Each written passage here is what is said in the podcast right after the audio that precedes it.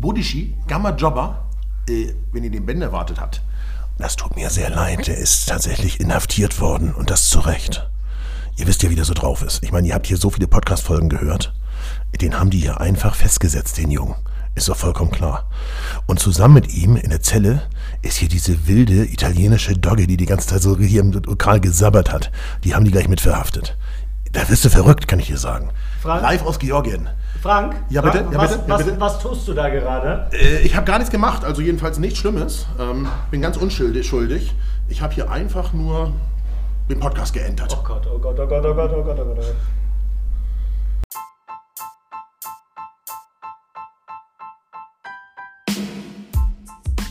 Moin und herzlich willkommen zu Momente deiner Geschichte, dem tiefgründigen Fotografie-Podcast. Ich bin der Ben und in diesem Podcast möchte ich meine Gedanken rund um die Fotografie mit dir teilen. Ich wünsche dir ganz, ganz viel Spaß beim Zuhören. Go. Ja, moin und herzlich willkommen bei dieser Folge von Momente deiner Geschichte. Und dieses Mal, so wie ich es auch schon versprochen habe und gehofft habe, dass es auch wirklich klappt, aus Georgien. Denn wir sind hier immer noch in Georgien. Was heißt immer noch, Frank? Wir sind eigentlich äh, erst in Georgien, ja? Tja, wir sind so im ersten, am Ende des ersten Drittels, würde ich sagen, so in etwa. Ja. Ja. Und ich kann äh, dir auf jeden Fall sagen, ich weiß irgendwie gar nicht genau, wo ich anfangen soll zu erzählen. Denn es ist, in, es ist jetzt in diesen paar Tagen schon so verdammt viel passiert, ähm, dass man damit wahrscheinlich eine ganze Podcast-Reihe machen könnte. Das habe ich ja irgendwie auch quasi vor. Ähm, aber ich kann natürlich keine 10, 20 Folgen über diese Reise hier machen, das ist ja irgendwie Klar. auch klar. Ähm, ich glaube, ich fange mal ganz am Anfang an. Das ist eine lustige Geschichte. Du kennst sie schon, Frank. Tu bitte einfach mal so, als ob du sie noch nicht kennst. Ja? Ja, ja. Tu völlig überrascht, so Ja. wie der Podcast-Hörer. Ähm, ich bin ja über München geflogen. Ich bin ja von Hamburg nach München geflogen und ähm, von München dann nach Tiflis, also in die Hauptstadt Georgiens. Und du hast mir schon vorher gesagt, das könnte tatsächlich ein bisschen knapp werden, ähm, wenn der Flieger ein bisschen Verspätung hat. Ne? Weil ich bin irgendwie nur eine Stunde 15 oder so in München. Und äh, es war knapp, vermeintlich. Also mein. Wirklich? ja, also Oh, ich schwöre. das ich, ist ja verrückt. Ich schwöre auf alles. Oh, aha. Ähm, äh, es war knapp, dachte ich.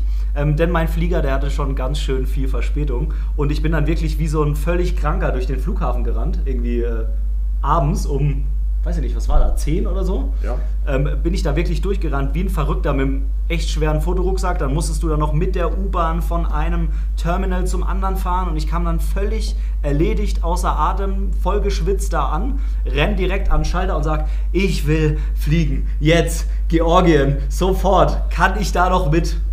Mhm. Was sagt die Frau am Tresen zu mir?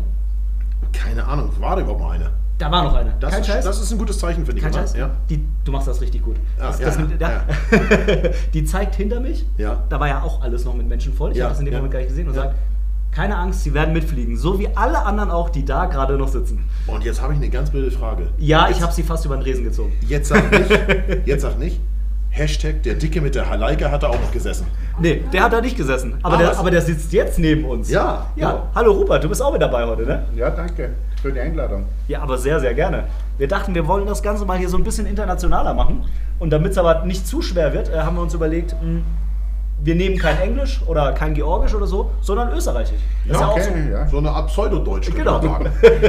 Ja, wenn ihr es schafft, eine die Simultanübersetzung zu bringen, dann wird es funktionieren.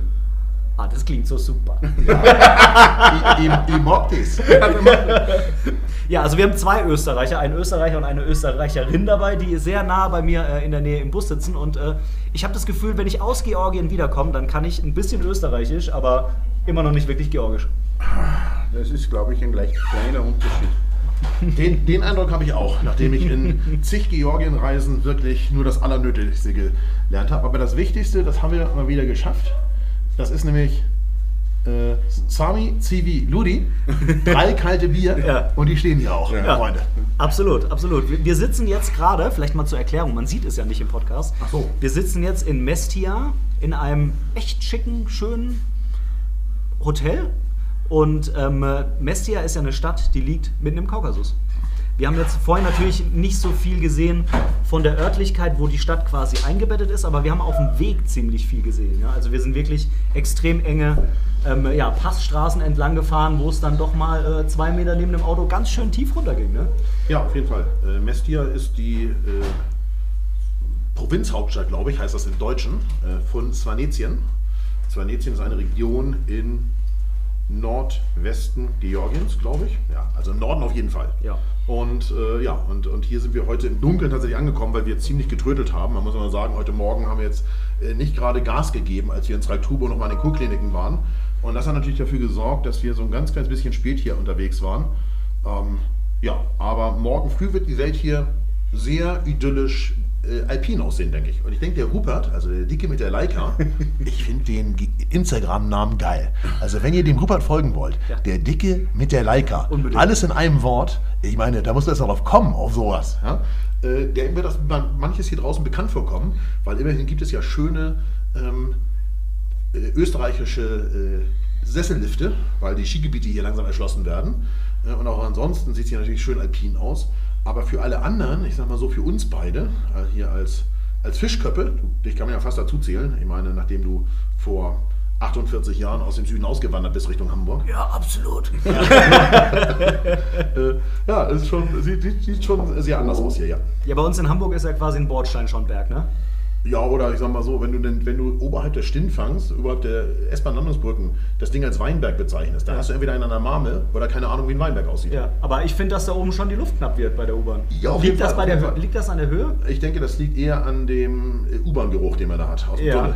ja, ja. Ich meine, da gibt es ja viele Menschen, die dafür sorgen, dass da die Luft knapp wird. Ne? So sieht es aus. Ich wollte das jetzt nicht äh, näher umschreiben. Da hat der Wein ein ganz besonderes Aroma. aber der ist nicht so gut wie der georgische Wein. gut, dass jetzt keine Kamera läuft. Die einen sagen so, die anderen sagen. Warum glaubt ihr, warum ich weiß, wie man drei Bier bestellt, aber nicht, wie man drei Wein bestellt? so, noch irgendwelche Fragen? Ja. Also ich habe auch immer nur Rupert äh, Bier bestellen gehört. Ja. Ja. Ja. Ich bin immer, ich bin mehr für Quantität wie für Qualität. Ja, man muss das auch einfach mal so sagen. Ne? Ja. Es ist nicht Ja. immer die Qualität. Nein, also nein, wir sind nicht immer Hipster. Ja, Ne? nein. Ich bin auch eher Gourmet als wie Gourmand. Also ich kann schon mal sagen, der Rupert tut hier wirklich sein Bestes, um mich doch wieder in Richtung Leica zu bringen. Du hast mir äh, am ersten Tag direkt die Q2 in die Hand gedrückt, ne? Ja, ist die Einstiegsdroge. Ja. Ja. Ja, es, äh, es könnte gefährlich werden. Zum Glück hast du die M nicht dabei. Ja, okay. Ja. Aber für Landschaft ist die eigentlich nicht so geeignet, die M. Weil man kann nur alles fotografieren, aber mehr Landschaft ist, da hat man zu wenig Brennweite telemäßig. Mm, Das stimmt. Aber jetzt in, in Tiflis, äh, da für Street und so, da hätte es ganz gut funktioniert. Ja, ne? genau. Ja, ja. Ja, ähm, bevor wir gleich nochmal auf, äh, auf die Kurkliniken eingehen wollen, ich glaube, das ist ein sehr, sehr spannendes Thema. Wir haben das, glaube ich, auch das letzte Mal schon ein bisschen Ich würde behandelt. sagen, haben wir zwar nicht schon mal eine ganze Sendung über die Kurkliniken gemacht? Ich glaube schon, aber dieses Mal kann ich mitreden. Das ist ja auch eine Menge wert, ja. ja. Aber nochmal kurz zu der Landschaft, die wir jetzt vorhin auf dem Weg Ja. hierher hatten. Ja. Das ist ja wirklich so, du fährst da halt diesen Pass entlang ne, und es geht immer wieder um die Kurve und dann geht es wieder ein bisschen höher und dann wieder um die Kurve und hinter jeder Kurve willst du eigentlich am liebsten anhalten und Fotos machen. Und äh, das kannst du natürlich nicht bringen. Also dann wären wir jetzt noch nicht hier. Das kann man auf alle Fälle machen, wenn man ein bisschen flexibel ist. Aber machen wir uns jetzt vor, äh, wir fahren ja in einem 17-Sitzer Sprinter und der braucht natürlich eine passende Parklücke. Der braucht eine Stelle, wo kein Steinschlag ist, also wo, wir, wo nicht äh, extreme äh, Brocken den Berg runterfallen. Und wir sind wirklich vielen dieser Brocken ausgewichen auf der Straße. Ja. Und, äh, und natürlich sind sowohl Katja die Guide als auch ähm, David, unser Fahrer, bemüht, dass wir eben nicht irgendwie von anderen Autos überfahren werden, weil wir mitten auf der Straße aussteigen oder sowas. Und all das sorgt dafür, neben dem zeitlichen Aspekt, dass wir natürlich nicht jede Kurve aussteigen können. Aber wir bleiben ja jetzt insgesamt drei Nächte hier im Hochkaukasus und äh, fahren ja auch noch weiter. Und gerade auf, der, auf dem Weg nach Uschkuli morgen fahren wir in Geländewagen weiter. Die sind deutlich kleiner, schmaler, schlanker, können besser parken. Und äh, je weiter man in diesen Kaukasus hier reinfährt, desto am Ende beeindruckender wird die Landschaft ja auch. Also insofern, wir haben jetzt nicht ganz was ganz Riesiges verpasst. Ich glaube, wenn man privat mit dem Pkw fahren würde, würde man wahrscheinlich versucht sein, permanent anzuhalten oder wenigstens die Kamera aus dem Beifahrerfenster zu halten.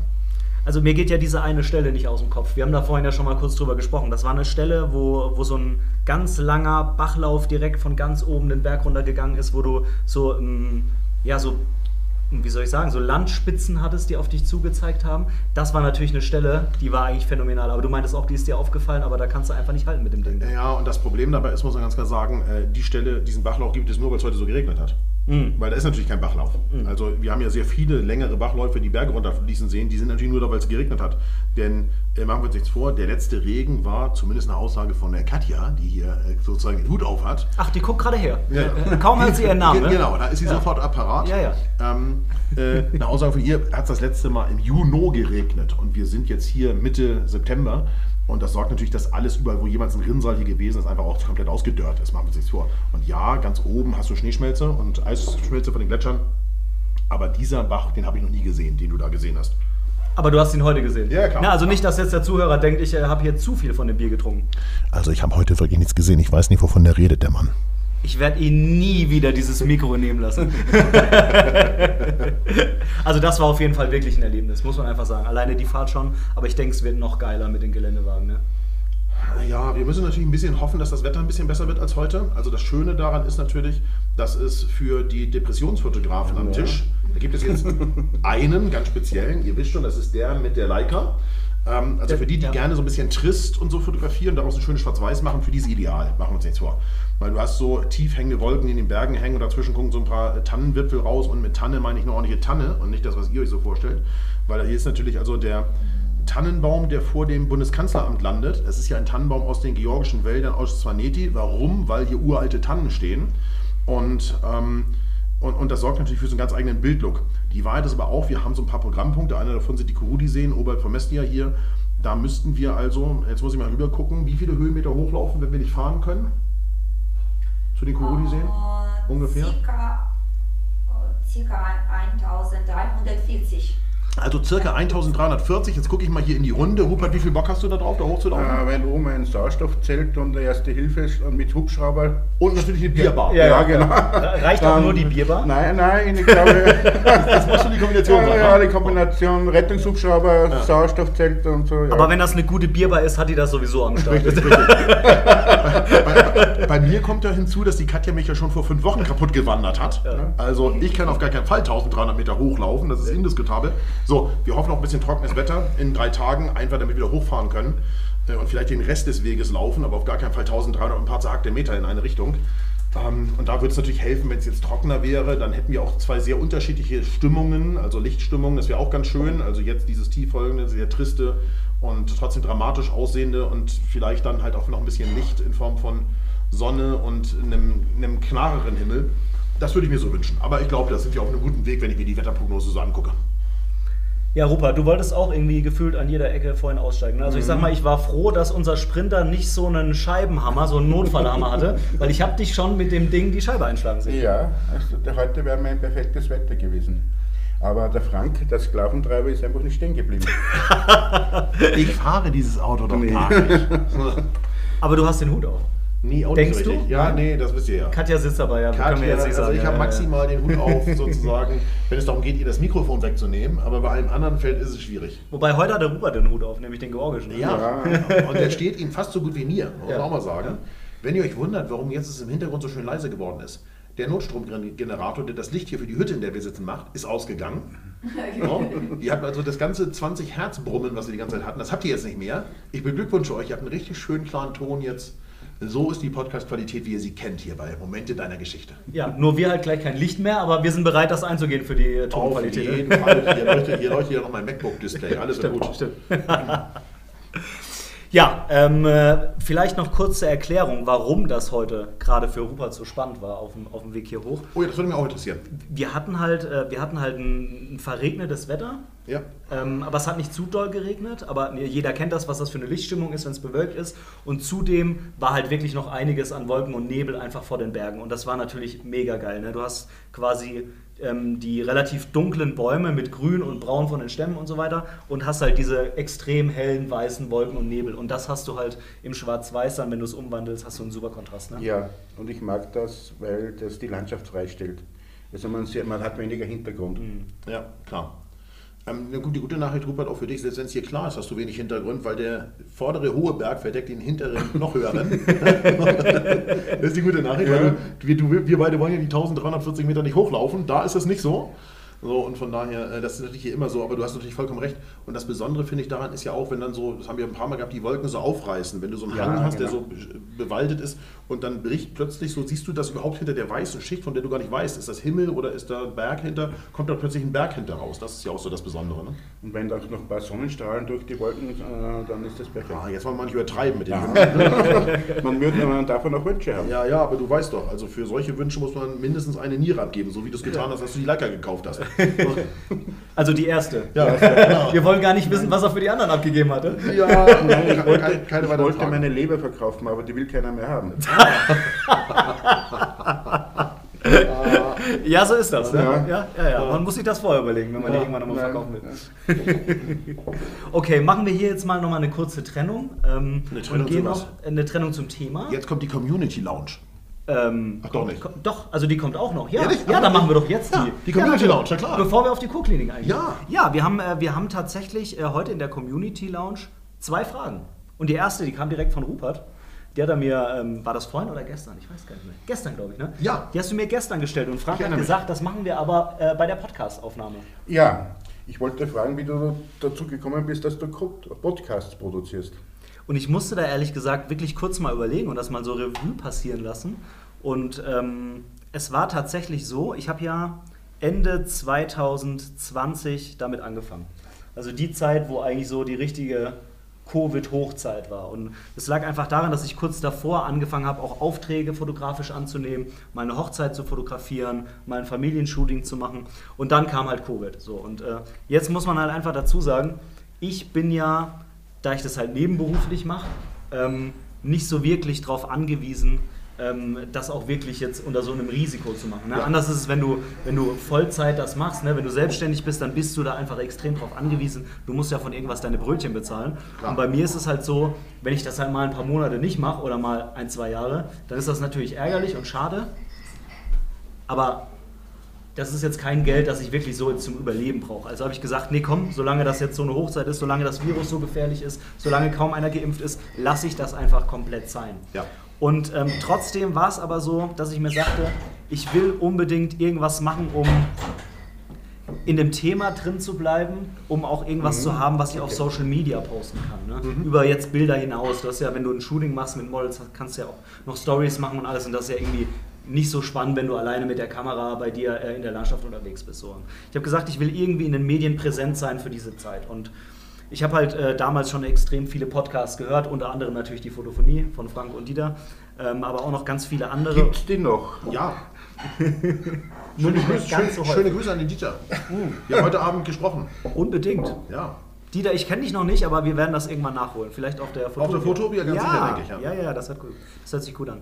Ähm, und ähm, dann habe ich das einfach mal angefangen und habe das am Anfang auch relativ laienhaft gemacht mit so einem Ansteckmikro und so und habe gesagt, komm, du guckst einfach mal, ob es dir gefällt und sowas. Und ja, jetzt halt äh, irgendwie zwei Jahre später bin ich immer noch dabei, bin fast bei der 100. Folge und ähm, habe noch genauso viel Spaß wie vorher und eigentlich sogar mehr. ja. Ja, heute nehmen wir auch so ein bisschen rudimentär auf. Wir sprechen alle in den Rode äh, Videomic NTG, was hier auch ein Stativ vor uns stellt. Und das ist ein Richtmikrofon in einem Raum, der sehr hallig ist, weil wir in so einer Art Berghütte stehen, sitzen mit äh, Steinwänden. Also wenn ihr ein bisschen Hall habt und so weiter und unsere Stimmen sehr unterschiedlich laut sind, dann tut es den Wänden sicher nicht sehr leid. Aber wir haben einfach keine drei Mikrofone. Doch, ich hätte drei Mikrofone da gehabt, mit Funkstrecke sogar. Aber äh, ich glaube, das ist jetzt ein bisschen übertrieben gewesen, hier bei so einem Feierabendbierchen äh, jetzt noch den ganzen Kram hier auch rauszuholen. Ja. Nur Oh, eins. oh, jetzt kommt der Kollege. Ja, hier. also eins, eins, also wenn wir, wenn wir das Ende des Essens nehmen, ab da haben wir jetzt nur eins getrunken. Der, Okay. der, der Kollege mit dem Schlappohren ist da. Vielleicht kann der Ben euch in dem Blogartikel ein Foto, Das ein Foto stellen. Ich habe da gerade eins gemacht von dem Kollegen. Ja. Der, Ja. Mit dem stimmt was nicht, sag ich mal. Also der hat, der hat Ausfluss und zwar aus den Lefzen. Ja, kein Wunder, der frisst ja auch alles. Richtig. Also ist ja völlig egal, was du dem hinlegst. Der frisst das. Der riecht hier die Gummibärtüten, die da drüber auf dem Tisch liegt und sagt, oh, Die Tüte hätte ich gern. die Tüte kommt ja eh gleich in den Müll. Vielleicht kann ich da noch ein bisschen was von wegverdauen. So, du hast eine zweite Frage in der Community Lounge, komm. Genau. Die zweite Frage war, jetzt weiß ich gar nicht mehr von wem die war. Jetzt muss ich mal vielleicht kurz nachschauen. Das ist ja hier, wir machen ja einen One-Taker. Das heißt, hier ist auch Hier nichts. wird nicht äh, geschnitten heute. Genau, hier ist nichts vorbereitet. Äh, jetzt gucke ich mal kurz nach, ob ich das finde. Ähm, ich hoffe, es dauert jetzt nicht zu lange. Oh. Wo war das doch gleich? Wo war das doch gleich? Hm, Tja, komme ich jetzt nicht drauf. Ich weiß leider nicht mehr genau, wer es war, aber derjenige, der wird schon wissen, dass es eine Frage war. Da gehe ich ganz fest von aus. Ähm, seine Frage war, mit was für einer Filmsimulation ich hier auf meinen zwei Fuji XT4s unterwegs bin. oh, das war eine Frage von Thomas B. Jones. Das äh, glaube ich nicht. Ach so, ähm, aber an dieser Stelle trotzdem ganz, Schöne Grüße, ganz. Grüße an Ja. Thomas auf jeden Fall. Er ist ja auch mitschuld, dass ich jetzt bei Fujifilm gelandet bin. Wir sehen, wir sehen uns auch auf der Fotobia. Ja, äh, definitiv. Ähm, also es ist so, ich werde die Bilder danach auf jeden Fall nochmal in Lightroom bearbeiten. Ich werde aber die gleiche Filmsimulation als Grundlage nehmen, die ich auch hier auf der Kamera habe. Ähm, von daher ist ähm, die Frage doch ganz passend, obwohl ich eigentlich äh, nochmal nachbearbeite. Und zwar, ähm, ich habe mir so ein eigenes Preset zusammengestellt und das äh, Georgia Color genannt. Das kann ich vielleicht auch nochmal irgendwie in die Shownotes packen. Ähm, und im Endeffekt, es basiert auf der Filmsimulation Classic Negative. Ja, das ist ja eine Filmsimulation, die sieht eher so ein bisschen retro aus und äh, die Farben sind so ein bisschen verschoben. Und Schlimm. Also Frank mag es gar nicht. Ähm, ist aber nicht so schlimm, Ja. denn äh, Frank kriegt meine XT4 sowieso nicht in die Ja, und wen interessiert das auch, was der Frank denkt? Richtig, richtig. Ich sag mal so, ich glaube, du bist nur neidisch, dass es dir auf Olympus nicht gibt. Erzähl mal zu Ende, ich habe eine Frage dazu tatsächlich. Okay. Ähm, äh, und ich habe dann halt da ein bisschen was noch ähm, mit eingestellt. Ich habe hier die Highlights ein bisschen ins Negative gedreht, die Schatten ein bisschen abgedunkelt, die ähm, Farbe ein bisschen verstärkt, den Dynamikbereich auf 200. Also wenn es Ja, ja. mehr Dynamikbereich ja. hat, als die Kamera eigentlich einfangen kann, dann äh, versucht ihr das irgendwie zusammenzusetzen Ja, und schon bei dem Bild was äh, zu verändern. Das äh, hat übrigens auch Auswirkungen aufs, äh, aufs RAW am Ende, weil die ISO hochgefahren werden muss. Mhm. Ähm, wie auch immer. Also da habe ich so ein paar, ähm, ja, so ein paar ähm, Einstellungen noch mitgenommen. Ich habe äh, eins vielleicht noch ähm, beim Weißabgleich Auto eingestellt, aber den, äh, den Rotton äh, ein bisschen rausgenommen. Mhm. Dass, es, äh, dass es einfach ein bisschen weniger rötlich ist, aber prinzipiell ist es auf Auto eingestellt. Mhm. Ich werde am Computer auch Classic Negative dann einstellen bei Lightroom. Ich, Jetzt kommt, genau, da geht Genau. meine Frage hin. Verstehe ich nicht. Wie kommt das Fuji Preset Ja. in Lightroom? Genau. Also, ähm, Fuji gibt natürlich das nicht an, an Lightroom, an Adobe raus, das ist ganz klar. Aha. Und das funktioniert wie, wie, wie eine RAW-Entwicklung äh, bei Lightroom. Ähm, äh, per, ähm, ja, wie sagt man das, Rückwärtsentwicklung. Also die haben irgendwann mal ganz, ganz viel ausprobiert, um irgendwie zu versuchen, da ranzukommen, wie es dann am Ende ist. Das ne? heißt, das ist ein von Lightroom, von das. Lightroom geliefertes Preset, was so heißt wie das Fuji Preset? Genau. Und man muss sagen, am Anfang war das echt nicht gut bei Fuji. Ja. Die haben das nicht gut hinbekommen, das zu emulieren, weil die Filmsimulation. Bei Lightroom. Bei Adobe. äh, bei Lightroom, Ja. genau, bei. Adobe. Ähm, die haben das äh, nicht so gut hinbekommen, weil die Filmsimulationen auch je nach Belichtung anders reagieren. Ja, und klar. je nach ISO Ja, klar, ne? Zum Beispiel Mhm. bei diesem Acros, bei dem Schwarz-Weiß, ja, wird das äh, wird ISO-Rauschen irgendwie versucht, den Korn umzuwandeln, wie auch immer. Ähm, da weiß ich nicht, wie, wie gut das mittlerweile ist. Aber bei dem Classic Negative haben sie das mittlerweile echt gut hinbekommen. Also der Umgang mit Fuji RAWs, der war früher deutlich schlechter, Mhm. meiner Erfahrung nach. Das sagen aber auch mehrere. Und der ist wirklich besser geworden. Also du kannst schwer das nur noch mittlerweile unterscheiden. Was mich total wundert, ist, dass sie das so nennen dürfen.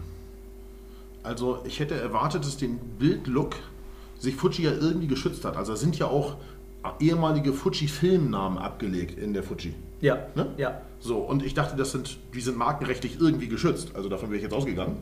Deswegen bin ich ganz überrascht, dass die in Lightroom identisch heißen. Das andere würde ja gar nichts bringen, weil dann müsstest du rumraten, welches dieser Presets in Lightroom ist wohl das, was dem entspricht. Das, äh, aber deswegen überrascht mich das, dass sie es überhaupt so nennen dürfen. Das hätte ich gar nicht erwartet. Okay. Das, das stimmt. Ähm, das ist in, in der Tat eine interessante Frage. Es ist aber so, dass sie das bei allen Kameramarken ja machen. Also du kannst ja bei allen Kameramarken bei Lightroom das von der Kamera auswählen. Du gehst hier rechts über dieses Fenster mit den, ich glaube, es sind so neun kleine Fenster irgendwie. Ja, ja. Und dann kannst du quasi als Voreinstellung äh, zum Beispiel Adobe Farbe nehmen, Ja, Adobe ja, Schwarz-Weiß. ja. Und da kannst du auch immer in einer Rubrik die von der Kamera nehmen. Ich weiß nicht, geht das bei Olympus auch? Das ist mal eigentlich eine spannende Frage, ne? Ja, sicher. Geht das bei, Bei, Leica? bei Leica geht's. Nein. Nein? Nein, deswegen. Wirklich nicht? Mit der Leica kann man fotografieren, aber nicht spielen. Aber auf der Leica hast du ja auch verschiedene. Ähm, äh, Ja, theoretisch ja. Genau, aber die kann man, kann man die bei Lightroom einstellen, weißt du das? Keine Ahnung. Okay. Das Ich, wenn wenn ich, ich nutze Li- Lightroom nur für Ah, nee, nee, grundlegende du musst hier auf, warte mal. Auf die da. Dann hast du hier Kameraanpassungen. Und das sind dann die von deinem, ne? Ah, ach, das sind die rückwärtsengineerten. Genau, Ah, okay, genau, ja, genau, okay. genau, genau. Ich weiß natürlich, dass die da sind. Okay, ach, das sind die monochrom. Also Airfilter. Ich kann das gerade fast gar nicht glauben, dass ich Frank was erklären kann. Ja, ich Ich wusste, nicht, mich dass, gerade ich wusste nicht, dass das die aus der Kamera sind, weil ich meine, das heißt Irgendwie so, wird meine Hose vorne gerade ein bisschen eng. Okay, der Rupert sitzt hinten in der Ecke, aber ich kann flüchten. Ich muss. Äh, nee, was mich dann, also weil die heißen nicht so wie die in der Kamera bei mir. Deswegen, äh, des, deswegen ist mir das nicht klar Ach gewesen. so, dass die heißen nicht so. Nee, genau. Okay. Also natürlich gibt es gedämpft und, kräft und, und natürlich, logisch. Ja. Und Porträt auch. Ja. Aber das hier habe ich noch nie einfarbig oder einfarbig plus G habe ich noch nie gelesen. Das Okay. gibt es das in der Olympus-Kamera faktisch nicht. Okay. verstanden. Ja, also da kannst du die Fuji-Presets mit dem Fuji-Namen auswählen. Genau, Ja. genau, genau, genau. Und das, das geht mittlerweile wirklich ganz gut. Das sieht wirklich fast wie auf der Kamera aus. Du kannst es natürlich auch über. Ähm, es gibt eine coole Möglichkeit, wo du die Kamera an den Rechner anschließen kannst und dann mit einem Programm die Ja, Kamera das. RAW entwickeln lässt. Also dann nimmt, wird der Prozessor weiß, der Kamera genutzt und so weiter. Das ist natürlich noch originaler, aber ist natürlich unheimlich aufwendig. Ne? Das ist ja etwas, was in der Olympus-Kamera immer geht, aus dem RAW in JPEG macht, mit allen Film- Filmlooks, die da, oder Bildlooks, die da sind. Filmlooks heißen die ja nicht, aber die Bildlooks, die da sind. Und natürlich gibt es eine Olympus-Software, die all die Looks hat und den du die nachsimulieren kannst aus dem RAW. So, das ist bei Leica sicher genauso, dass die Leica-Software auch die, die JPEG-Looks anpassen kann. Das ist eigentlich bei jedem so. ein paar, das ist, ein genau, ja. das ist ja auch bei Canon Aber und Nikon und so überall so. die sind rudimentär. Okay. So, Aber aber, ich- aber in Lightroom hab ich, haben wir als Olympus-User eher eingeschränkte Möglichkeiten. In Lightroom mache ich auch nur die rudimentäre Entwicklung. Ja. Wenn ich jetzt Schwarz-Weiß-Umwandlungen mache, gehe ich in Silver FX. Ja, ist klar. Und dann mein, nehme ich meistens so Filmsimulationen wie Mhm. äh, eh Fuji gibt es den Actros oder, Ja, ja. oder für Ilford den Ach stimmt, da, heißen die, HP5. da haben die auch den Markennamen, Ja. den Silver X, FX. Ja. Okay, vielleicht bezahlen die auch Lizenzgebühren Keine oder sowas. Aber ich, Das wäre auch möglich. Zum HP5 oder FP4, mit denen habe ich früher fot äh, Ja, fotografiert. klar. Ich auch. Aber vielleicht sind die Namen ja auch nur für analoge Filme geschützt. Weißt du? Das kann, ja natürlich auch sein. es Das kann natürlich auch sein. Kann alles sein, ja. Also, um es äh, auf den Punkt zu bringen, wenn man das äh, möglichst äh, getreu haben will, dann macht man es entweder über den Kameraprozessor oder nimmt Capture One, Mhm. weil das ist die Firma, die quasi mit Fujifilm direkt zusammenarbeitet. Mhm. Ich persönlich habe Capture One mal ausprobiert. Meins ist es nicht, Mhm. ähm, aber es wird ziemlich viel davon geschwärmt, auch was die Performance angeht. Mhm. Ich finde, da hat Lightroom aber in letzter Zeit auch ziemlich zugelegt. Nein, Capture One ist bei der Bildqualität besser. Das stimmt. 100 Prozent. Ja, absolut, die sind besser. Aber bei der Bildverwaltung scheiße. Ja, Ja. So. Also, Catcher, wenn ihr diesen Podcast sponsern wollt, ja. dann, Ich könnte meine Meinung nochmal ändern. Dann lädt der Ben den Dick mit der Leica einfach nie wieder ein. Ich würde meine Meinung bestimmt ändern. Das kommt Ja, ja, an. ja. Ja, ja, ja. Also das ist so der Punkt. Ne? Ich Mhm. benutze Lightroom und das funktioniert super. Gerade wenn du dann so viele Dateien hast von der Reise, dann willst du die vielleicht mal für irgendwas anderes als für Instagram jetzt noch äh, herstellen, Ja. ohne jetzt ähm, äh, da zu viel zu verraten. Aber ähm, es ist einfach einfacher, ne? wenn du dann alle ähm, einmal synchronisieren kannst, wenn du das verwalten kannst. Und äh, es ist halt das Programm, mit dem ich arbeite. Punkt. Ja. So. Ist einfach so. Gut, wer auch immer die Frage gestellt hat, das war heute die Community Lounge. Genau. So, was hattest du noch auf, auf dem Herzen, Ben? So, jetzt äh, würde ich tatsächlich noch mal kurz auf die Kurkliniken eingehen wollen. In, ich hoffe, ich spreche es jetzt richtig aus, Chaltubo. Zralk-Turbo. Es muss so ein bisschen so klingen, als würdest du dich übergeben wollen. So Ach ich Zralk-Turbo. muss mit Rauchen wieder anfangen, ja? Ja, ja, Chaltubo. Ja. Ähm, Rauchen ist ein gutes Stichwort. Wir hätten dort rauchen können. Ja, ja. Wir wollten aber nicht. wurde uns mehrfach irgendeine merkwürdige georgische Kippe angeboten von irgendjemandem, der uns umbringen wollte. Also vielleicht mal ganz kurz für die, die es nicht wissen. Also das sind, ähm, berichtigt mich gerne, wenn es falsch ist, das sind alte Kur Falsch. Du willst nur wieder plappern hier, ja? das sind alte Kurkliniken, die, ich glaube, zum Großteil auch wirklich fertig gebaut wurden. Oder alle. Die, die, waren alle, die waren alle in Betrieb. Die waren alle in Betrieb, genau. Und dann äh, war der, ähm, war der Abchasien-Konflikt. Dann war es der Zusammenbruch der Sowjetunion. Ja, stimmt. Das war vorher. Stimmt. Und dann. Ich will nicht ins Wort fallen. Komm, mach. Ja. Ist dein Podcast. Auf jeden Fall war ja. irgendwann der Ja. Abchasien-Konflikt. Ja. 92, 93. 92, 93, genau. Und äh, da wurden halt ne, viele Abchasier vertrieben sind, und die sind dann von der georgischen Regierung in diesen alten ähm, Kurkliniken untergebracht worden, die da dann schon verlassen waren. Ne? Genau, weil die russischen äh, Arbeitnehmer und Arbeiter aufgrund des Zusammenbruchs der Sowjetunion eben nicht mehr in den Genuss kamen, quasi auf Staatskosten Urlaub zu machen. Im Zraltubo standen die Kliniken leer und die Geflüchteten waren Georgier, die in Abchasien lebten, denn die Abchasier, die, Ab die Abchasen, wahrscheinlich heißt die Abchasen, die Abchasen wollten ja gerade unabhängig sein. Die sind natürlich in Abchasien geblieben, aber die Georgier, die dort Land hatten und da lebten, die wurden halt aufgrund der Tatsache vertrieben, denn die haben gegen die Abchasen, ich hoffe, das stimmt, äh, gekämpft und sind dann halt von der georgischen Regierung tatsächlich in diesen Kurkliniken, den, den relativ noch in gutem Zustand befindlichen Verlassenen untergebracht worden, mit dem Versprechen, dort, dass man Wohnungen für sie bauen würde, sodass sie eben nicht in so einer Art Behelfsunterkunft bleiben müssen, sondern irgendwo in Georgien eine Unterkunft finden. Und das hat sehr, sehr, sehr lange gedauert. Ja. Und die haben da sehr, sehr lange, naja, eigentlich, ja, gehaust kann man nicht sagen, gelebt. Tja, Also ich, weiß das- auch, ich weiß auch nicht, wie man das nennen soll. Also, die waren halt da. Ja, natürlich irgendwie gelebt. Ne? Ich habe ja gestern schon mal zu dir gesagt, es ist bestimmt unfassbar schwer, wenn du 30 Jahre unter diesen Bedingungen gelebt hast und die Bedingungen sind sicher nicht besser geworden mit der Zeit, weil natürlich sich niemand um den Zustand der Gebäude gekümmert hat. Das mag ja so ein okay ausgesehen haben in dem Zimmer, in dem du warst, aber das Gebäude hat sich ja niemand gekümmert. Dann sind da deine Kinder zur Welt gekommen, dann haben die Kinder dort Enkel bekommen. Und äh, ja, und dann sollst du da weg. Ich glaube, das ist ja auch nicht das Einfachste, was es auf der Welt gibt. Also, Also, die Gebäude sind wirklich in einem extrem schlechten Zustand. Mhm. Da gibt es äh, nicht so richtige irgendwie äh, Sanitärräume. Das wird dann alles mit Wasser irgendwie abgespült und fast alles ist zerfallen und so. Und ähm, es ist jetzt wohl so, nach vielen, vielen Jahren, ähm, dass die meisten da noch tatsächlich umgesiedelt worden sind. Ja? Wir wissen nicht, inwieweit das freiwillig passiert ist. Können wir nicht wirklich einschätzen. Ähm, und äh, eigentlich haben wir nicht damit gerechnet, dass überhaupt noch jemand da ist. Ne? Ja, also als äh, ich, äh, wir zwei haben ja tatsächlich in deinem Podcast schon mal dazu gesprochen, als ich 2000, ich glaube 8, 17 oder 18 das erste Mal da war, lebten da noch unfassbar viele äh, Flüchtlingsfamilien, also inklusive Kinder und Kleinstkindern und es war wirklich, es war ein Zustand, den ich im Mittel, in, nicht im Mittel, mit in Europa für unhaltbar halte, offen gestanden. Ähm, als ich vor sechs Wochen hier war, auf der äh, Sommergeorgienreise, ähm, da war es so, dass wir nur noch ganz vereinzelt welche getroffen haben, dass äh, die alle sagten, dass sie bis September, bis August oder September raus müssen. Zum einen, weil die Kliniken verkauft sind und zum anderen, weil wohl die georgische Regierung aus ein paar dieser Gebäude so eine Art äh, Lost Place Euro Disney machen möchte. Und äh, ja, und insofern war das, das Leben so ein bisschen raus aus, diese, aus dem.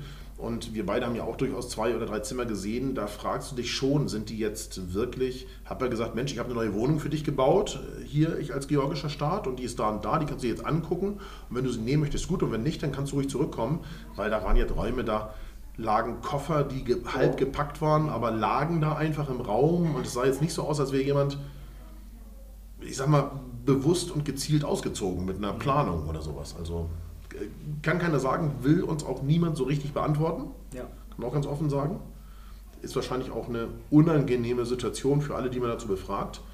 Äh, Aber ja, ein Großteil wird sicher froh sein, einfach in eine Art Neubauwohnung umzuziehen und äh, fließend Wasser aus der Wand zu haben und zuverlässigen Strom und eine Heizung, anstatt, ich meine, wir haben es gestern gesehen, wie die da mit dem Ofen geheizt haben. Ne? Also äh, Das- äh, dieses alte Ehepaar, also ich bitte dich, da in der Küche mit diesem, diesem ich sag mal, Schuhkarton großen Ofen, Ja. den Raum heizen, also mit, mit Holz, naja, also. Man kann sich das nicht vorstellen. Also wenn du da drin bist, dann denkst du dir, die führen dich jetzt gleich ins Hinterzimmer und sagen, ha, war cool da vorne, ne? Geile Show. Wir machen jetzt hier mal richtig Party. Aber Ja. das ist nicht so. Ja, ganz das, genau. das ist auch nicht irgendwie ihre Ferienhütte, wo Nee. man halt mal was stehen lässt oder so. Ja, oder der Kleingarten, ne? So, Oder der sagst, Klein- genau, ich- genau, genau. Da müssen ein paar Bohnen geerntet werden im Sommer und dann nach mir die Sintflut. Aber Genau. so ist eben nicht. Ne? Nein, die wohnen da und die haben auch nicht mehr, als da ist. Ja. Das, ist äh, das ist wirklich krass.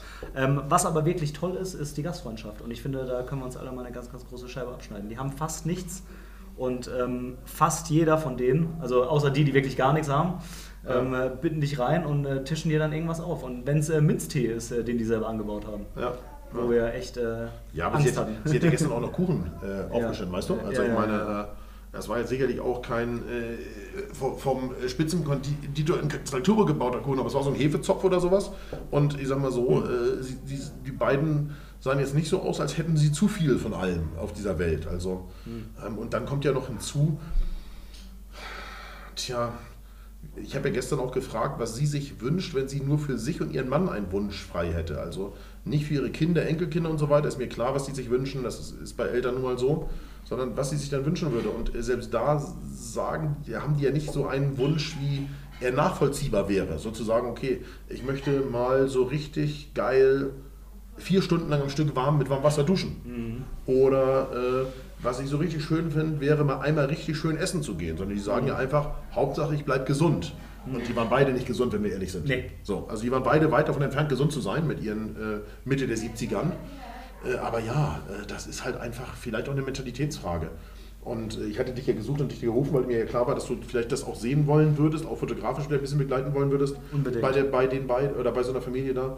Und äh, ich saß ja sofort wieder, äh, ich hatte ja Katja dabei, ähm, hätte ich wahrscheinlich gar nicht gebraucht, ich saß sofort wieder im Wohnzimmer drin und ähm, das ja nur, weil ich auf deren Veranda, äh, es war so eine Art öffentlicher Weg, sag ich mal, gelaufen bin und äh, Hallo gesagt habe. Und äh, da sollte mir jeder, der hier zuhört, an die Nase greifen und sagen, okay, jetzt kommt da so ein, eine georgische Hobbyfotografentruppe mit zehn Mann und die geht bei euch vorne über die Veranda, die direkt vor eurer Eingangstür ist und die Eingangstür steht offen, weil wir haben so einen richtig heißen Sommer wie dieses Jahr, 37 Grad, ihr lüftet und die kommen daran vorbei, gucken zur Tür rein und sagen Hallo.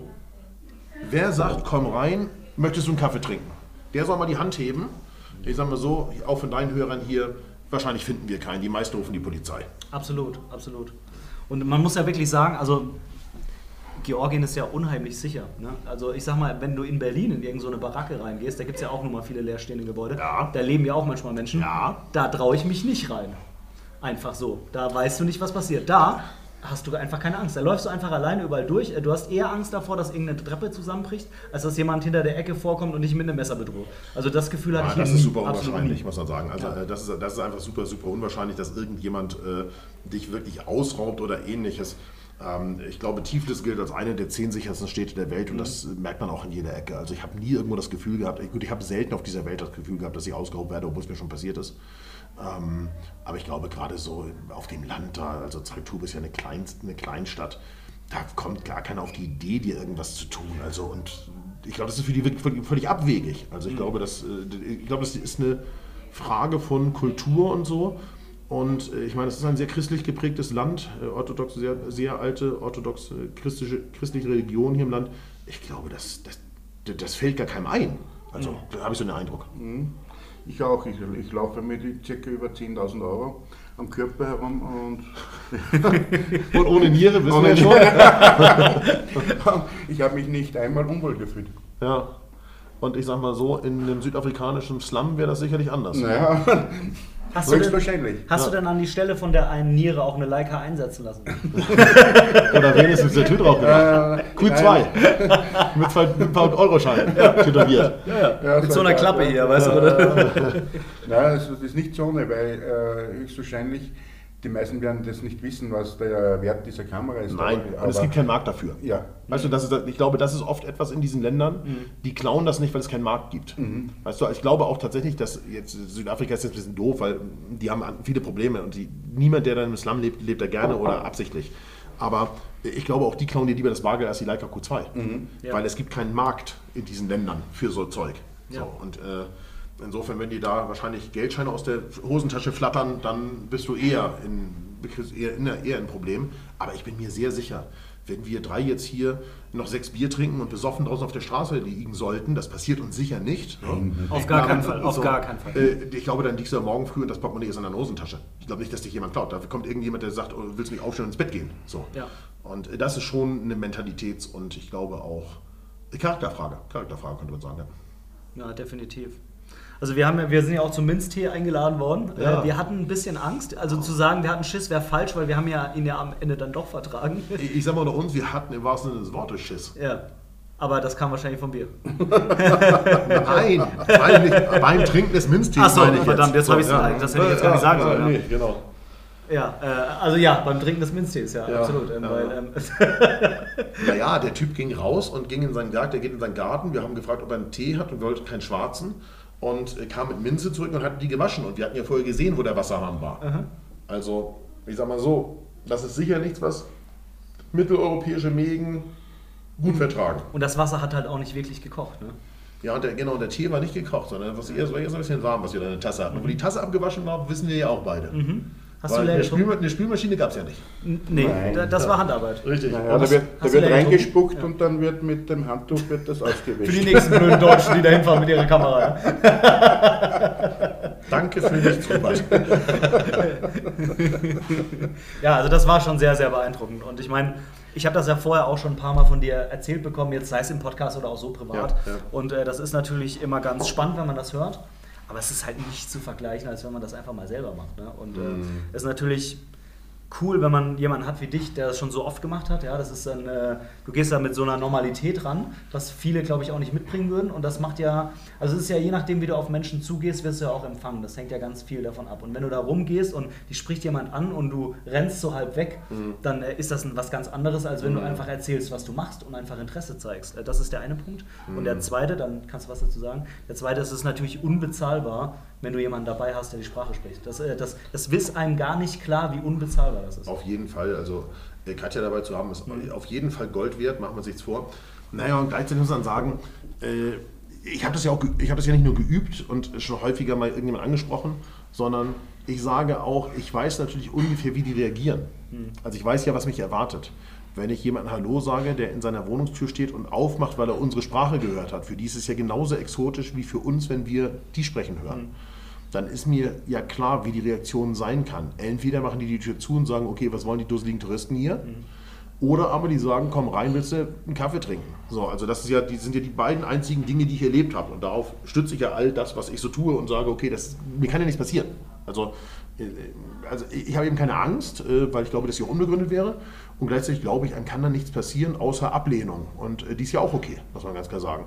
Weil äh, natürlich wird es Menschen geben, die so ein bisschen wie in der Zoofotografie vorbeikommen, sagen, oh, exotisch, da wohnt jemand in einem Haus, was aussieht wie so ein Lost Place, also so wie die Beditz Heilstätten, um damit jemand so ein Gefühl dafür bekommt, äh, vor der Renovierung. Und äh, da halte ich noch schnell meine Kamera durchs Fenster und dann renne ich weg. Das ist ja ein Unterschied zu, du sagst, ich setze mich da mal hin, lass die ihren Tee kochen, das dauert zehn Minuten, kann man ein bisschen äh, mit der Dolmetscherin übersetzen, seit wann wohnen die da, was machen die da, wie viele Kinder haben sie, warum sind drei Kinder gestorben, sind die im Abchasienkrieg gestorben oder auf natürliche Art und Weise oder erschossen worden und so weiter und so weiter. Das Und eine ja- Frage, die für uns völlig unvorstellbar Gen- ist, habt ihr genug zu essen? Das kann man sich ja gar nicht vorstellen. Genau, also gibt es irgendwas, was ihr braucht äh, und so weiter. Und äh, wie ist es im Winter, wie kalt wird es, wie könnt ihr heizen, wenn der Bollerofen nicht reicht und so weiter und so weiter. Das kann man ja alles in, dem, in diesem Zuge im Prinzip fragen und in Erfahrung bringen und dann ein Foto machen. Du bist ja auch reingekommen und hast nicht gesagt, so jetzt mache ich mir erstmal hier 20 Fotos, wie ich sag mal im Schimpansenhaus bei Hagenbeek, Ja. ja. sondern es ist gesagt, okay, ich setze dir jetzt mal auch mal kurz mit hin, Absolut. warte bis der Kaffee kommt, guck mir die mal an, sage, nee, rauchen mit dir möchte ich nicht. Äh, und äh, frage mal noch mal schnell Mutti, warum der Arm so angeschwollen ist und dann irgendwann bricht dir auch so ein bisschen das Eis. Also das glaube ich ist auch etwas, was, was Menschen ja auch gefällt. Ich glaube, da sind wir auch nicht von frei. Wenn sich jemand für uns interessiert und das, was wir tun und machen und wie wir sind, dann finden wir den ja auch besser, als wenn jemand kommt, der sagt, okay, guck mal, da ist der, da mache ich jetzt mal schnell ein Foto, so schön mit einem Fischei direkt vor der Fresse und dann gehe ich weiter. Das ist ja ein Unterschied. Und da wir natürlich in Mitteleuropa viel so fotografieren, stoßen wir auf viel Ablehnung. Davon bin ich überzeugt. Absolut.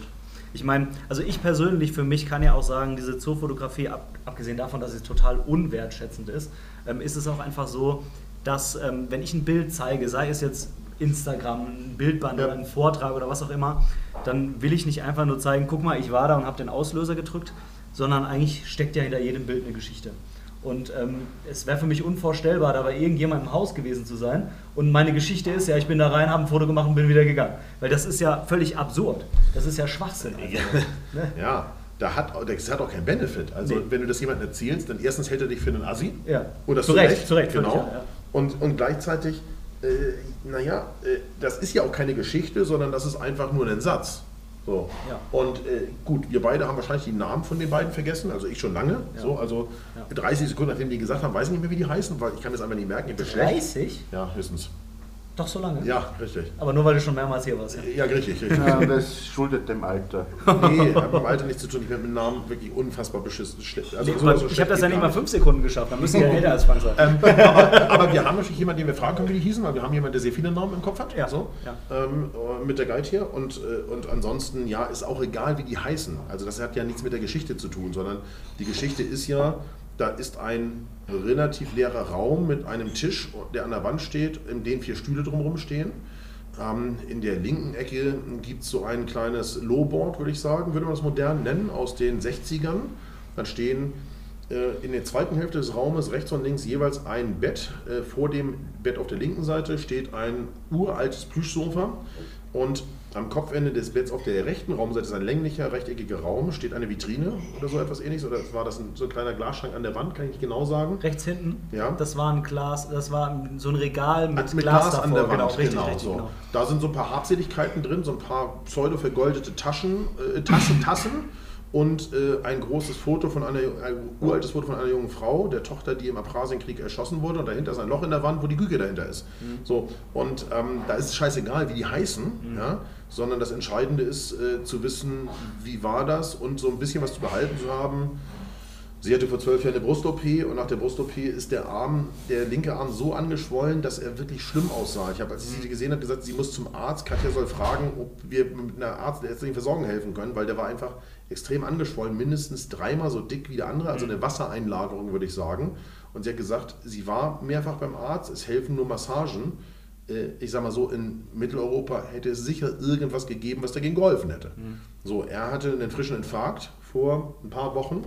Das hat er überlebt, hat kein Stent oder sowas, was in Mitteleuropa völlig normal wäre, aber dadurch einen Großteil seines ähm, Kurzzeitgedächtnisses verloren.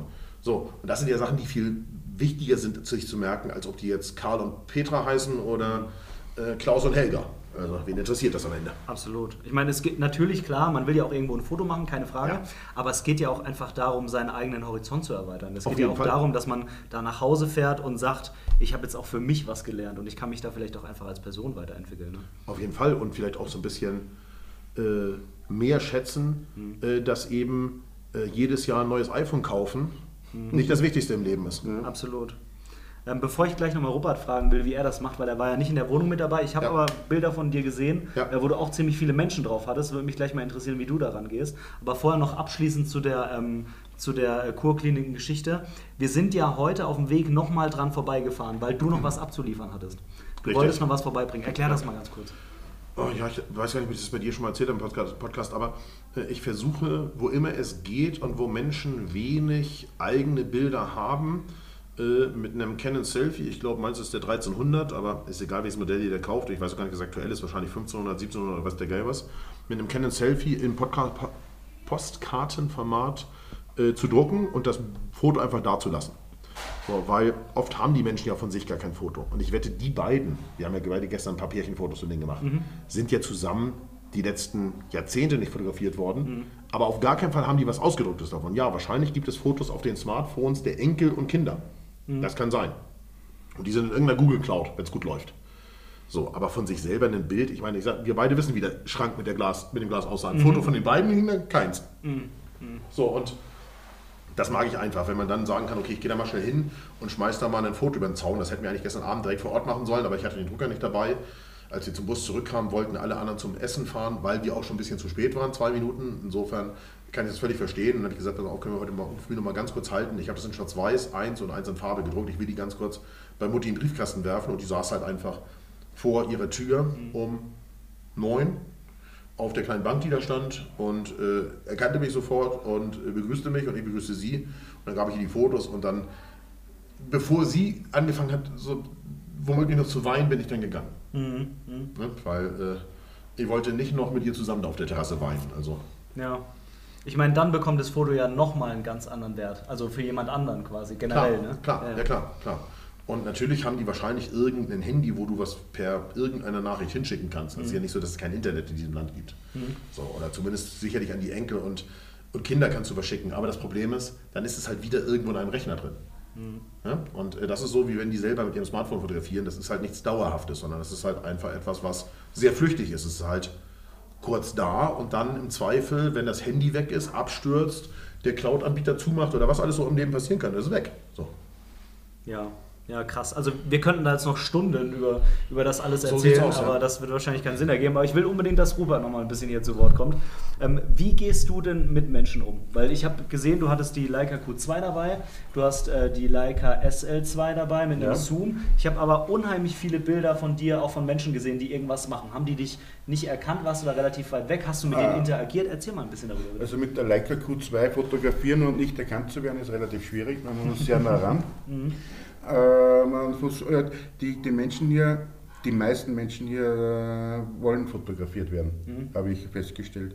Und mit einem freundlichen Grinsen und dann ein bisschen mit der Kamera winken, mhm. äh, dann erklärt sich das von selbst. Und dann sagt einer Nein mhm. oder Ja, okay.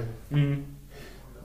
Ja, ich glaube, ich glaub, ähm, da machen sich viele Fotografen auch zu viele Gedanken drüber. Ne? Die fragen sich dann, ach, wie frage ich das denn und wie mache ich das denn? Nee, einfach nicht nachdenken, einfach machen, einfach hingehen, lächeln, auf die Kamera zeigen. Ja. Ne? Es ist in einem, im Ausland ist es sicher leichter als zu Hause. Äh, dann habe ich auch Hemmungen. Ich muss ganz ehrlich sagen, zu Hause mache ich sicher weniger People-Fotografie wie auf so Fotoreisen. Mhm, also du meinst jetzt People-Fotografie ja. in Form von Street-Fotografie? Ja, genau, in Street-Fotografie. Ja. Hm? Muss man was sagen? Nein. ja, also glaube ich auch in Deutschland und in Österreich, da ist ja die, die, die rechtliche Situation ähnlich, haben wir ja vorhin im News besprochen. Ja, aber man ist auch in einer anderen Stimmung persönlich. Das, äh, man ist auch offener, wenn man irgendwo hinfährt, dann ist man neugierig offen. Wenn man zu Hause ist, dann ist man eher verschlossen, finde ich. Äh, dann, weil man kennt ja schon alles und dann etwas Neues entdecken, wo, wo man schon die, die, ganze Zeit schon hunderttausend Mal vorbeigelaufen ist, mhm. ist, ich glaube, das ist ja die Schwierigkeit oder das Können eines großen äh, Streetfotografen. Mhm. Aber so weit bin ich noch nicht. Ah, danke Frank. Ich Sami Civi Ludi. Ah, Madloma, Madloma. Das heißt, äh, dank, danke auf äh, Georgisch, das, das kann ich, das ist gut. Ähm, ja, ähm, die Frage ist ja auch, das finde ich ganz interessant. Ähm, jetzt erkennt man uns ja eigentlich auch hier, dass wir nicht Georgier sind. Ja, 100 ähm, Meter, 200 Meter, einen Kilometer. Absolut. Die Frage ist, wenn jetzt, wenn jetzt so ein Japaner, ich nenne jetzt einfach mal einen Japaner oder so, ja, also jemand, wo man ganz klar sieht, irgendwie der ist nicht aus Deutschland, ähm, der geht jetzt bei uns mit der Kamera rum, kann kein Wort Deutsch und fuchtelt damit rum und lächelt. Meinst du, dass dann auch die Leute offener sind oder meinst du, dass es eben wirklich an der Mentalität liegt? Es liegt auch an der Mentalität, aber er, hätte, er hat sicher auch Chancen.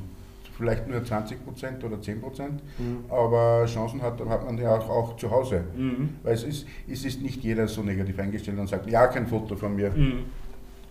Also ich glaube, äh, es ist tatsächlich so, so wie es hier mehr darum geht, irgendwie klarzumachen, dass man ein Foto machen will, ja, ähm, geht es bei uns mehr darum, jemandem klarzumachen, warum man dieses Foto machen will. Also entweder man wird halt nicht erkannt, dann ist es ja. so. Ähm, man wird nicht gesehen und dann macht man es halt verdeckt. Ähm, Mache ich auch manchmal, absolut. Das ist, äh, ist völlig in Ordnung. Und ansonsten einfach sagen. Ne? Also wenn man den Leuten, da ist es ein bisschen ähnlich wie, wie bei der Lost Place Fotografie, ähm, jetzt in diesen Kurkliniken. Man muss sich einfach zeigen, sein Interesse. Und man will ja nicht einfach nur irgendjemand auf der Straße fotografieren, dass man jemanden fotografiert hat, sondern man hat sich ja irgendwas gedacht dabei. Ja. Und dann sagt man dem einfach das. Da muss man auch keine Geschichte erfinden, sondern einfach ehrlich sein. Aber Sag mal, du pass mal auf, ich finde das mega cool, wie du hier stehst. Hm. Du bist ein hübscher Mensch. Oder ich finde deine Frisur geil. Oder ja. wie du da mit der Zigarette standst. Und dann sagen die meisten, okay. ja. ja, weil, weil du dann nicht mehr der spooky Tube mit der Kamera bist. Ja, ne? aber dem, äh, so wie in Georgien ist sicher die, äh, umgekehrt. Das sind 80 Prozent haben überhaupt kein Problem, wenn sie fotografiert werden. Mhm. Und 20 Prozent oder 15 Prozent haben etwas dagegen. Bei uns zu Hause, Deutschland oder Österreich, ist das natürlich umgekehrt. Mhm. Äh, weil da wird ja die Seele verkauft, wenn man ein Foto von ihm macht. Ja. Das Gefühl habe ich auch manchmal. Ich habe auch irgendwie das Gefühl, dass man gerade in Deutschland, in Österreich war ich jetzt noch nicht so wirklich, aber bei uns, ich glaube, dass es ähnlich ist tatsächlich, ähm, dass da die Menschen irgendwie Angst haben, dass man, was weiß ich, mit den Fotos macht. Und ich denke mir immer, als ob ich jetzt nichts Besseres zu tun habe, als auf der, mit der Kamera rumzulaufen, irgendjemanden zu fotografieren, um dann den Kopf äh, auf einen nackten Menschen draufzupacken und das dann zu posten, wenn den keiner kennt. Dann mache ich das so lieber mit Jennifer Lawrence oder so. Ne? Also das macht, doch, das macht doch einfach keinen Sinn. Aber ich glaube, ich glaube, es muss schon bis zu den letzten Ecken in Österreich oder Deutschland durchgedrungen sein, dass man mit einem Foto keine 10 Millionen Euro verdient. Mhm, auch das. Äh, ja. Ich glaube, oft ist, ist, der Glaube, wenn man ihn fotografiert, dann macht man das große Geld mit dem Foto und er schaut durch die Finger. Ich weiß nicht, keine Ahnung, was da los ist. Ja, weiß ich auch nicht genau. Also auch, auch das mit dem Geld machen. Ne? Ich hatte auch schon oft jemand, der gesagt hat, ja, ich teile das dann überall auf Facebook, die Bilder und so. Und ich sage immer, ja, mach das, das ist super lieb von dir. Aber aus meiner Erfahrung, ähm, daraus generieren sich jetzt nicht ja. hunderttausende weitere Aufträge. Das ist äh, vielleicht mal einer, ja, ja, zufällig oder so, aber das, ähm, so, so läuft es halt nicht. Ne? Nein. Nee, definitiv nicht. So, jetzt ist Frank auch wieder da. Auf jeden Fall. Wollen wir das Mikro hier wieder ein bisschen drehen? Ja, kann er gerne machen. Ich dachte, ich dachte ihr, ihr geht auf die, auf die äh, hier Endspurt zu. Ja. Auf der Endspurt. Da, da, da sind wir jetzt gerade. Ach so, okay. Was, was willst du noch sagen? Wir haben doch jetzt auch schon wieder ganz schön viel Zeit, ne? Wir wollten ein halbes Stündchen Ja, aufnehmen. wir haben auf alle Fälle fast eine Stunde. Ja, tatsächlich. Hm. Ich, klar, ich meine, gut, für die, die jetzt in Deutschland sitzen, ist natürlich mega spannend. Ja. Für, für uns ist es Und bei hier. uns ist es ja auch gerade erst 21.39 Uhr. Ja, genau. Absolut. Also die zwei Stunden Zeitverschiebung nicht in diesem Gewölbe hier. Richtig. Ja, also es, es geht auf jeden Fall noch ein paar Tage hier. Ich freue mich megamäßig und ich kann es jetzt schon definitiv empfehlen. Es ist, ähm, es ist einfach genial. Es ist grandios. Du musst dich als Teilnehmer um nichts kümmern. Du kannst dich voll aufs Fotografieren, aufs Erleben konzentrieren und ähm, das ist einfach das Tolle an der Fotoreise. Also das, was ich an der, äh, in der letzten Podcast-Folge so angesagt habe, ne, was meine Idee ist einfach. Und ich habe ihn nicht dafür bezahlt. Hat er nicht, absolut gar nicht. Nein, nein, nein. Ich habe, habe aber jetzt gerade ein Bier ausgegeben schon wieder. Ach Ja, Gott, ja. ich wollte dich doch jetzt einladen. Ja, aber du hast hier auch gearbeitet, hart gearbeitet, hart geschuftet hier am Okay. podcast Also, also dieses Bier hast du mir gerade ausgegeben. Also ihr müsst unbedingt äh, bei der FF Fotoschule eine Fotoreise buchen. Ja, oder zumindest mal hier bei, äh, lass mich kurz überlegen, bei buymeacoffee.com ja. slash ff unterstrich Fotoschule wahrscheinlich. Ja. Nehme ich jetzt mal an. Auf alle Mal was Spenden einwerfen, das ist doch logisch. Absolut. Also jetzt muss das Gejammer hier noch ein bisschen losgehen. Absolut. Folgt mir bei Instagram und abonniert meinen YouTube-Kanal. Das muss sein, ja? das muss sein. Schick, schickt mir Postkarten aus dem Urlaub. So. Was, was kann ich noch sagen? Wir- Wirst du einen Vlog äh, zusammenschneiden? Hier, du hast ja relativ viel mit der GoPro. Schwer zu, schwer zu sagen. Weißt du noch nicht? Schwer zu sagen. Ja, schwer zu sagen. Äh, Also äh, vielleicht ja, es ist halt einfach, ich habe es dir ja schon erzählt, ne? ich meine, der Tuschetti-Vlog, der gerade online gegangen ist, der hat mich irgendwas zwischen 30 und 40 Stunden äh, Zeitdauer gekostet, also beim Schneiden, da reden wir noch nicht vom Film, äh, gefilmt war es ja. Und ich habe den Armenien-Vlog im Grobschnitt und bin am Verzweifeln, könnte man sagen. Ich habe etwas über 400 Filmsequenzen. Ach du Schande. Also kurze, ne? Also das ist der, der, der Trick ist, muss man sagen, beim Film. Damit ihr, jetzt noch so ein ganz kleiner Tipp zum Abschluss. Der Trick beim Film ist, nicht länger als 20 Sekunden irgendwo draufdrücken. Weil das brauchst du sowieso nicht. Niemand guckt sich 20 Minuten eine Einstellung an auf dieser Welt. Also nicht mal alte Säcke wie der Rupert und ich. so. Ich war, Sondern- als, ich Ja. war sogar als Junger, da war ich schon überfordert bei den Videoclips, bei den Beim TV? TV, ja. Ja. Die waren mir zu Hektisch. Zu hektisch, ja. Aber heute ist doch normal, oder? Bei TikTok und so ist es normal. Ja. Ja, aber ich meine, aber jetzt heute auch so, bei, wenn du dir so ein YouTube-Video anguckst, da gibt es doch nie irgendeine Sequenz, wo du aus derselben Kameraperspektive mal eine halbe Stunde interessiert zuguckst. Sondern da erwartest du doch Umschnitte. Ja, stimmt. Und ein bisschen Erleben im Bild, Bewegung, die Kamera ist bewegt worden. Also, also ein YouTube-Video, das länger wie 10 Minuten dauert, wird schon schwer, dass man durchsieht. Genau, da muss, schon, muss es schon was sein, wo man sagt, Mensch, ja. das möchte ich mir wirklich auch ernsthaft angucken. Und, äh, und das Problem ist, das sind sehr viele kurze Schnipsel. Du musst halt trotzdem jeden dieser Drecks kurzen Schnipsel vorne abschneiden, hinten abschneiden und gucken, passt das halbwegs sinnvoll in die Reihenfolge. Insofern ja, wahrscheinlich gibt es irgendwann einen Vlog. Aber äh, ich habe noch Vlogmaterial aus Barcelona aus dem April liegen und habe das nicht final geschnitten. Ansonsten, wir haben auch verdammt viele Stories bisher schon gepostet. Auf jeden Fall. Ähm, also ich weiß gar nicht, wann ich das letzte Mal so viele Stories gepostet habe. Ich glaube letztes Jahr in Schweden, auf der Reise halt, ne? sonst kommst du ja da irgendwie nicht dazu. Ähm, das heißt, da einmal bei Frank, einmal bei mir vorbeigucken, einmal beim Dicken mit der Leica. Hast du ein paar Stories gemacht? Oder? Nein. Nein, noch nicht. Aber da, da lohnt es sich auf jeden Fall in den, in den Feed zu gucken. Das definitiv, ja, definitiv. Und ähm, äh, ja, dann gibt es da auf jeden Fall Videosequenzen, Bilder, irgendwelche anderen lustigen Dinge. Und ja, schauen wir mal. Wir können bestimmt an der einen oder anderen Stelle nochmal was erzählen und ansonsten einfach mitfahren, weil es ist einfach zu viel passiert. Das kann man gar nicht alles, äh, alles in so eine Folge reinpacken. Das sind, da passiert den ganzen Tag irgendwas. Ja, und die Wahrheit ist, es ist 23.45 Uhr. Ja. Der Ben muss das Ding noch hochladen, vorbereiten, aufbereiten. Richtig. Ich sag mal so, ich drücke jetzt hier gleich auf mein MacBook mal den Stoppknopf, damit das hier überhaupt mal ein Ende findet. Also lieber Frank, lieber Rupert, vielen Lieb- Dank, dass ihr hier lieber mit Ben, dabei wie geht wart. es dir? Mir geht's super. Ja. Ähm, also ich habe äh, Durst und äh, hier steht ein Bier. Größterchen. Und das äh, georgische Bier ist gar nicht so schlecht. Mal, Joss. Gaumachos.